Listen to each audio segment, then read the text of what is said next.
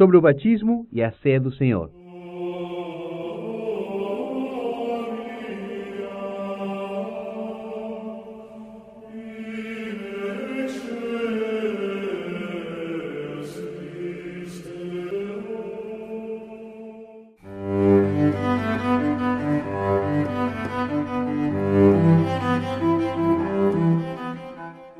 Cremos que tanto o batismo quanto a ceia do Senhor são duas ordenanças estabelecidas e deixadas pelo próprio Jesus Cristo à Igreja, sendo ambas de natureza simbólica. Bom, se o batismo e a ceia são simbólicos e não literais, é, simboliza o que, afinal? Bem, tanto o batismo como a ceia são, são, são simbólicos, né? São, são sacramentos, como, como você queira usar o termo. Mas, enfim, são simbólicos, tá?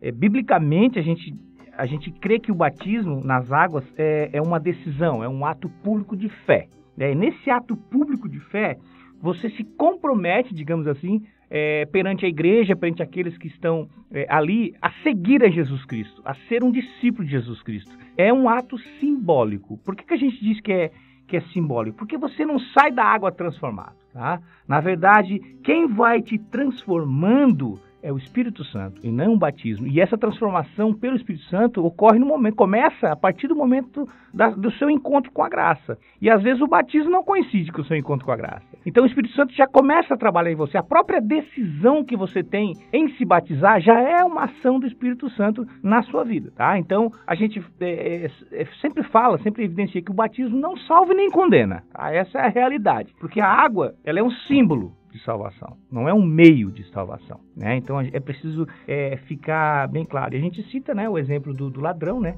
que foi salvo, a Bíblia evidencia que ele foi salvo, mas não foi batizado. Por que, que não foi batizado? Porque não teve tempo. Eu creio que se ele descesse, pudesse descer da cruz, ele, ele teria essa, essa, essa vontade, o Espírito Santo tocaria nele para que ele né, se batizasse também. Então, para que fique bem claro, e a gente já afirmou também é, no, no credo, né, que o batismo ele, ele, ele não salva. A gente não é batizado para ser salvo. A gente é salvo, então por isso a gente opta pelo batismo.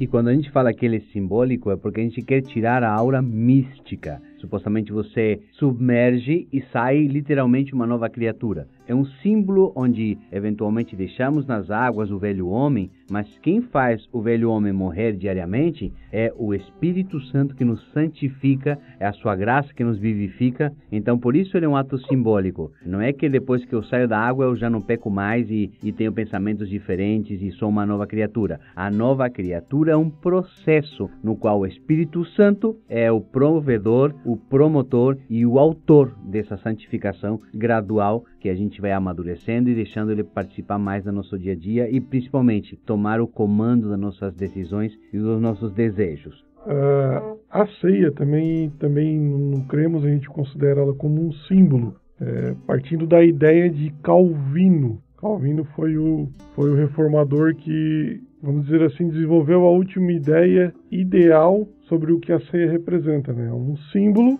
com a presença espiritual de Cristo no meio da igreja no meio do corpo de Cristo. No meio da igreja, não no meio da, da hóstia ou da, não, do isso, pão. É. é. a igreja católica acreditava na transubstanciação. Isso. Que o corpo virava o corpo de literalmente. Cristo. Literalmente. E o vinho o sangue dele, né? Aí você tem Lutero, que não acreditava nisso, mas acreditava que o corpo de Cristo estava presente no pão e assim também no, no vinho, mas depois da ceia voltava ao seu estado normal você tem Zwinglio, que acreditava que a ceia era só uma, uma coisa simbólica, que não tinha presença é, literal. Só um ato memorativo. É, não tinha presença literal e nem espiritual, era só um ato simbólico mesmo. Mas a nossa forma de pensar é mais parecida com a forma de Calvino, que está a presença espiritual de Cristo no meio do corpo da igreja. Né, é, nesse quesito, assim, a gente é, já falou várias vezes que a gente não toma postura para um lugar ou para outro, mas isso não quer dizer que a gente não consulte e não, não concorde com esses teólogos que são de Deus e que debruçaram sua vida inteira a entender é, como isso aconteceria ou como poderia ser interpretado esse tipo de coisas.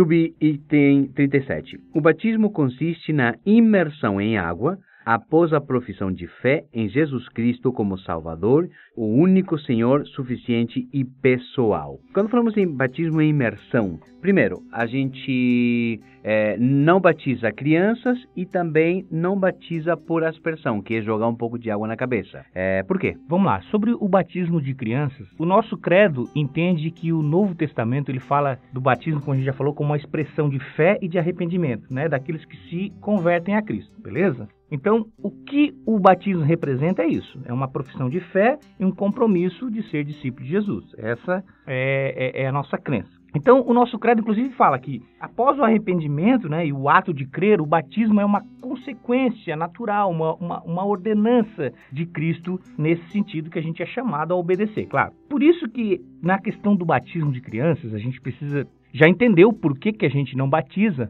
mas a gente vai também cair numa, numa, numa segunda conclusão. A gente não pode apresentar apenas a justificativa de que a gente é, apresenta criança e não batisma porque Jesus não foi batizado, Jesus foi apresentado. Então, Jesus não foi só apresentado, Jesus foi circuncidado também, mas nem por isso a gente circuncida as nossas crianças. Então, a justificativa fundamental é de que nós batiz... não, não batizamos crianças por causa dessa necessidade de consciência de uma confissão de fé, e não porque Jesus é, não foi batizado e apresentado, tá bom? Então, a gente tem que é, é deixar bem claro isso aí. É, nós, é, o nosso cremos, a gente acredita no. A gente tomou por posição o batismo por imersão, que é o que, é o que a gente encontra nos evangelhos, no, pró no próprio batismo de Jesus, é, no, nos próprios batismos de João Batista, nos próprios batismos que a igreja efetuou na sua, nos seus primórdios, no seu início, é, que eles é, re realmente imergiam as pessoas na água. Então a gente crê dessa forma por causa do testemunho de Cristo e dos seus apóstolos. Só para complementar, o nosso credo ele, ele, traz muitos versículos né, que, que apoiam essa ideia de que o batismo feito ali pela, na era cristã, na primeira, no primeiro século, era o batismo por imersão. Mas é importante a gente destacar o seguinte: aqueles que foram batizados por aspersão e resolvem e, e, tomam a decisão de caminhar conosco, o batismo por, por, por aspersão é validado. Nós acreditamos que a, a, pessoa não precisa se batizar novamente. Né? Então, apesar de a gente não praticar o batismo por aspersão, é, ao nosso ver, o, do nosso credo, ele é validado sim, não tem problema algum. Até porque é um ato simbólico. Então, o símbolo pode ser eu submergir ou, ou em uma outra comunidade de fé, é, onde se pratica a aspersão, que é apenas molhar a cabeça, né? E se ele tem o mesmo significado para mim, a ideia de, de, de entrar nesses caminhos e tentar deixar o velho homem para trás, o símbolo está valendo também.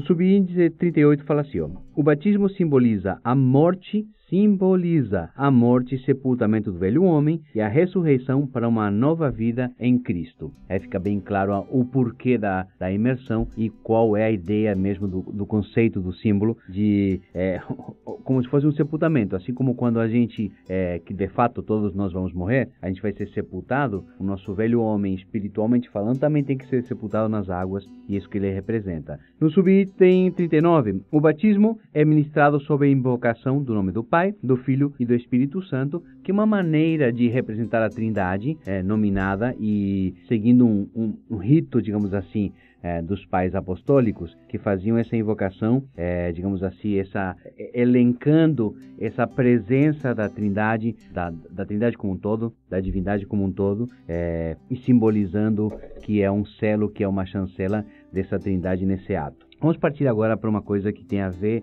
na mesma sequência, que é a Santa Ceia. Bom, uh, no subíndice eh, 40 fala assim: a ceia do Senhor é uma cerimônia da igreja local reunida, comemorativa e de rememoração da morte de Jesus, simbolizada por meio de dois elementos utilizados: o pão e o vinho. Ceiar com vinho, literalmente, ou com suco, faz alguma diferença? As igrejas protestantes atuais é, têm o costume de de cear com um suquinho de uva. É, Adotou-se esse método, é, simbolizando o, o, sangue de Jesus e, e, pequenos pedacinhos de pães, né, simboliza. higiênico. Isso, é, é uma forma melhor de distribuir para uma, pra uma igreja com várias pessoas e tal. É, mas no princípio, né, não foi sempre assim. É, no princípio, a própria ceia, no capítulo 11 de 1 Coríntios, você vê que o vinho era vinho mesmo. Até porque eles se embriagavam, né? Se embriagavam. O, o, pão não era somente o pão, era uma ceia mesmo. Alguns comiam até demais e outros passavam fome. Então a gente não vê problema nenhum em relação ao, ao utensílio ou objeto usado para cear. E sim, é, é, a essência da ceia em si ela é mais importante do que o objeto, que é a ceia simboliza a comunhão do corpo de Cristo, em harmonia em amor. Isso é o mais importante. A essência é mais importante que o símbolo. Então, para nós, é, no Cremas, a gente não vê problema nenhum cear com vinho ou com uma janta e alguma coisa do tipo. Complementando também o que o Tiago falou, é, a gente não pode perder o foco contextual, né? A bebida mais usual dos tempos de Jesus, que era utilizada nas festas de Israel, era o vinho. Então Jesus se aproveitou disso e, e, e montou a, a, simbologia em cima do vinho. Eu creio que se a bebida da época mais usual fosse chimarrão, não tem dúvida que Jesus poderia até ter usado o chimarrão. Né? Ele optou por usar o vinho é, para simbolizar o, o, sangue. Outra questão também interessante é que a gente usa o suco de, o suco de uva e não o vinho por uma questão de acesso, né? É mais, mais em conta, a armazenagem é mais fácil, né, do, do, que tu armazenar vinho em si. Então não tem, não, os elementos são simples, né? Então o mais importante é, não são os elementos em si, e sim o que ele representa, né? Então se você, é a gente já falou em outro podcast, se imagine aí uma situação totalmente é, bem, eu estou fazendo aqui todo um romantismo, mas imagine uma situação de uma igreja que não tem acesso a, a, ao suco de uva e nem pão. Ela tem acesso apenas a suco de laranja e, e polenta. Ela pode fazer a ceia com suco de laranja e pedacinhos de polenta, não tem problema nenhum. É o símbolo que, importa e não o os que ele rememora, ao, ao, que ele te remete, é muito mais importante do que o objeto em si. Nós não estamos dizendo também que não é, é símbolo, estamos dizendo que é, o elemento que te lembra é mais importante do que o próprio elemento. Ô Sam, então responde aí para a galera, né? O que a ceia lembra? O que ela rememora? Rememora o sacrifício de Jesus.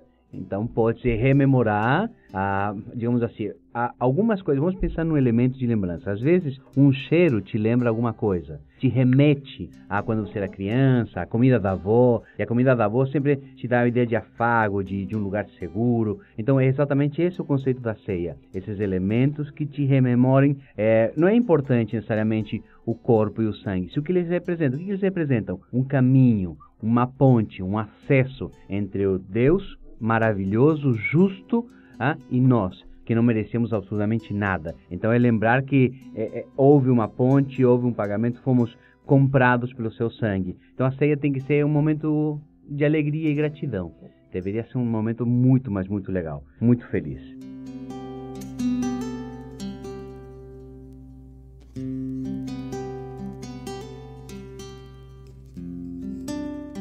Subitem 41, e a gente colocou aqui porque às vezes é uma dúvida de algumas pessoas. Nesse memorial, o pão representa o corpo entregue e o vinho simboliza o sangue derramado. O pão é de fato o corpo e o vinho é de fato o sangue? Já foi falado em item anterior, mas só para deixar bem claro, porque eu vou, vou contar o que acontecia numa congregação que eu, que que eu frequentava. É, quando acabava o, o, a ceia, sobrava pãozinho e vinhozinho, ou suquinho de uva, né? E não se deixavam que as crianças comecem porque é a santa ceia do Senhor, dando uma santificação ao objeto que não é bíblico. Aquilo é um pão, aquilo é um suco. Não tem problema nenhum uma criança comer esse suquinho, tomar esse suquinho quando acaba ou comer, desde que você entenda aquilo como um símbolo. É, o, o ato da ceia, o momento em que é consagrado o vinho, aí ele representa uma coisa, mas ainda assim os elementos são apenas pão e suquinho. E lembrando, Sam e Thiago, que a, o nosso credo ele adota a visão do simbolismo, a doutrina do simbolismo, né? Então, é, é, a, a ceia serve para lembrar o sacrifício e não para repetir o sacrifício. Por isso que a gente não entende a doutrina da transubstanciação, não adotamos, né? Porque você estaria então repetindo o sacrifício. O sacrifício é apenas para ser lembrado, um memorial. Então por isso que a gente, o nosso credo adota a visão, a doutrina do simbolismo. No subíndice 42 é importante A ceia do Senhor deve ser celebrada pela igreja até a volta de Cristo, um mandamento do próprio Jesus.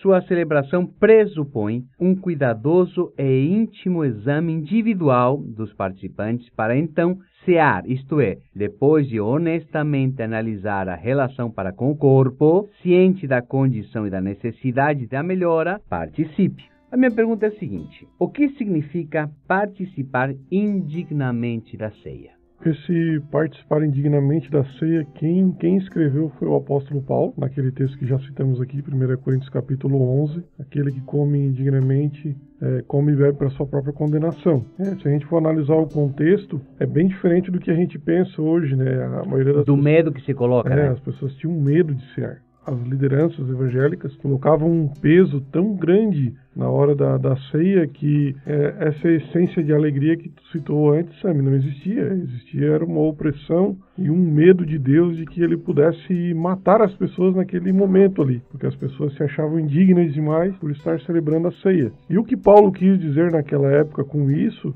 é que tinha irmãos na igreja, na, na, chamada festa ágape, a festa do amor, da reunião, da ceia da, dos cristãos de Corinto, é que tinha irmãos mais abastados financeiramente, falando, né? Tinha irmãos que tinham poderes financeiros maiores do que outros, e estes levavam os seus alimentos para essa reunião ágape. É, levavam seus vinhos e tinham pessoas menos favorecidas na igreja também, que não tinham a capacidade de levar alimento em grande quantidade e tinha pessoas que nem levavam alimentos, que não tinham. E chegava na hora da ceia, a, aquele que tinha comia, é, alimentava sua família, e aquele que não tinha passava fome. E aquele que tinha muito vinho se embriagava com vinho e não repartia com o que não tinha. Então percebe-se que a essência da ceia ela foi perdida na igreja de Corinto. Por isso que Paulo fala é, para que as pessoas começassem a se analisar a si mesmos e verem de fato que o que eles estavam fazendo nada tinha a ver com a festa do amor, e sim a festa do egoísmo, da individualização,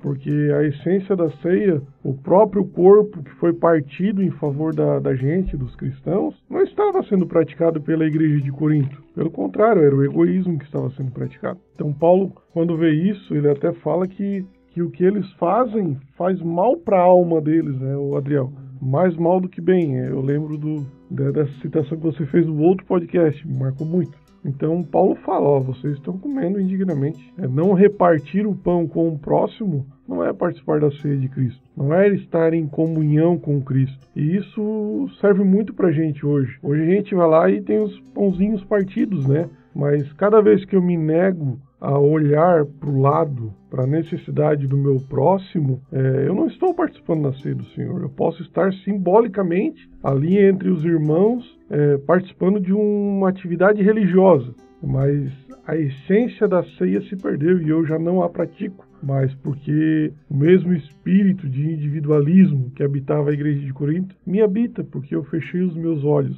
para o corpo de Cristo, para a pessoa que está do meu lado, para o necessitado do meu lado. Então, a Santa Ceia é esse chamado, é estar em comunhão, é estar assentado à mesa, na, no mesmo tamanho. É, você está comendo a mesma coisa que eu estou comendo, você está bebendo a mesma coisa que eu estou bebendo.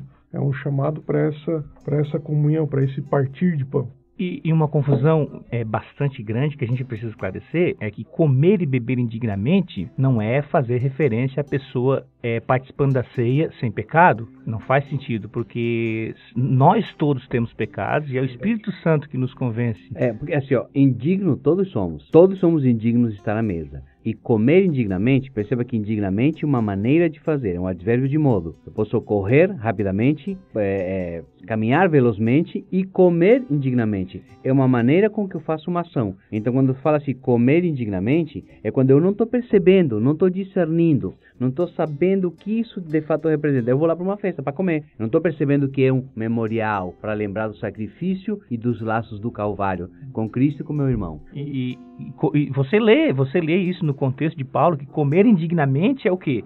É não estar partindo pão, não estar em comunhão com os demais membros da igreja. E, e trazendo para uma realidade hoje, a gente já mencionou isso, é, a ceia não é só comer, fechar os olhos, dobrar, dobrar os joelhos, né? A ceia é mais que isso é comer, abrir os olhos, olhar para o sermão e dizer: Nós somos um corpo. Então, isso é a ceia. A ceia faz parte é, é, disso, né? Quando a gente participa do pão, quando a gente participa é, do vinho, a gente se compromete com o nosso irmão. A ceia também tem esse simbolismo. Se você lê a parte, é, o capítulo inteiro de, de, de Coríntios 11, a 1 Coríntios 11, você vai perceber que também no final do capítulo fica bem claro que está falando, falando dessa, desse não repartir o pão, de não perceber o que está acontecendo.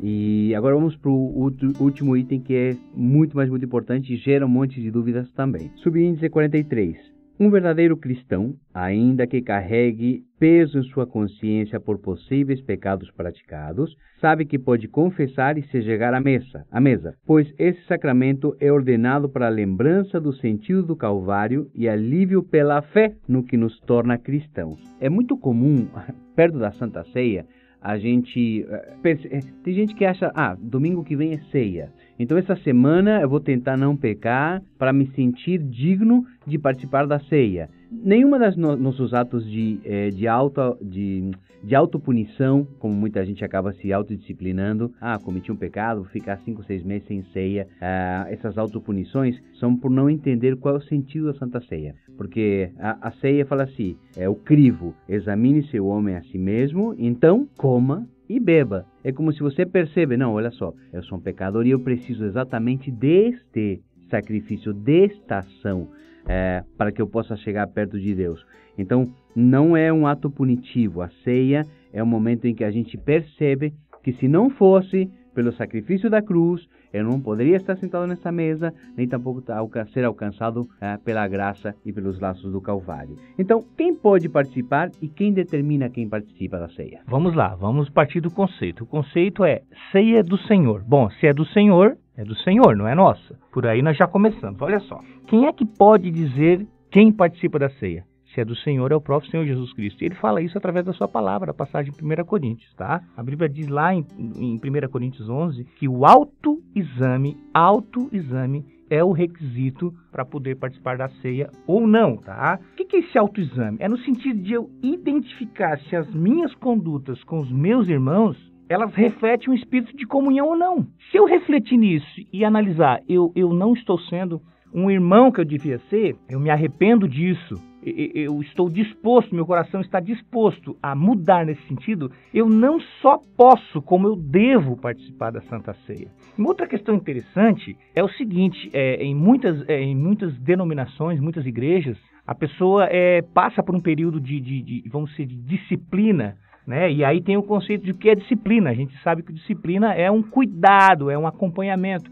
Se a ceia é um memorial e quem faz parte do corpo de Cristo participa da ceia, aquela pessoa que está num processo de aconselhamento, de disciplina, ela ainda faz parte do corpo de Cristo. Ela não está fora do corpo de Cristo. Então não faz nenhum sentido essa pessoa não participar da ceia. Como o Sam falou, é aí que está a grande questão. Ela precisa trazer à mente aquele memorial de que o que ela fez e o que ela está sendo corrigida é, é, tem tudo a ver com a graça. E a cruz é o mistério da graça. A Santa Ceia representa isso. Então, fica também mais essa observação em relação a essa questão. E, e a gente acredita que há equívocos e o nosso credo, né, ele não, não vê dessa forma. Ele acredita que as pessoas que estão naquele processo de aconselhamento, de cuidado especial, de um pastoreio, porque a pessoa, como qualquer um de nós, está sujeito a, a cair, é, mas está sendo acompanhada, ela participa da ceia tranquilamente desmistificando um pouco e não dizendo que nós temos mais razão do que algumas tradições, a gente simplesmente coloca o ponto de vista bíblico. Muitas proibições que se fazem por é, ser membro, não ser membro, participar ou não participar da ceia, são critérios no nosso ponto de vista e biblicamente falando, são pontos de vista muito, é, são critérios muito fracos. É, são, eu diria heréticos. Quando você proíbe alguém de participar da ceia do Senhor porque está ou em disciplina ou porque pecou, tem que lembrar que se a gente diz que não tem pecado, é, a gente está tornando Deus de mentiroso. Então, todos nós somos pecadores. E essa é a ideia da ceia. Somente pelo mistério da graça e pela infinita misericórdia, ele nos convida a cear. Né? Vencear, o mestre se chama vencear. E é, é dele a ceia. Então, nós, quanto homens, não podemos, e eu acho que é, e afirmo novamente, é herético você deixar alguém fora da Santa Ceia, fora dessa memoração do sacrifício por critérios meramente humanos, por critérios de conduta ou critérios de, ah, você pecou. Porque todos nós somos pecadores e a ceia trata disso, de pecadores que não mereciam juntos à mesa ah, da graça e do convívio dado pelo Espírito Santo.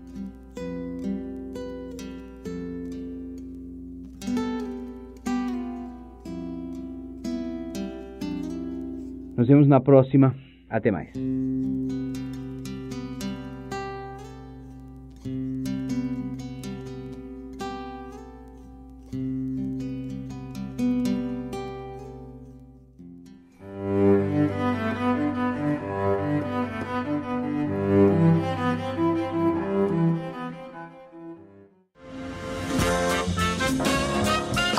De mais um Rcast, lembramos que, se a teologia que estudamos não nos leva à humildade, não é sobre Deus que estamos estudando.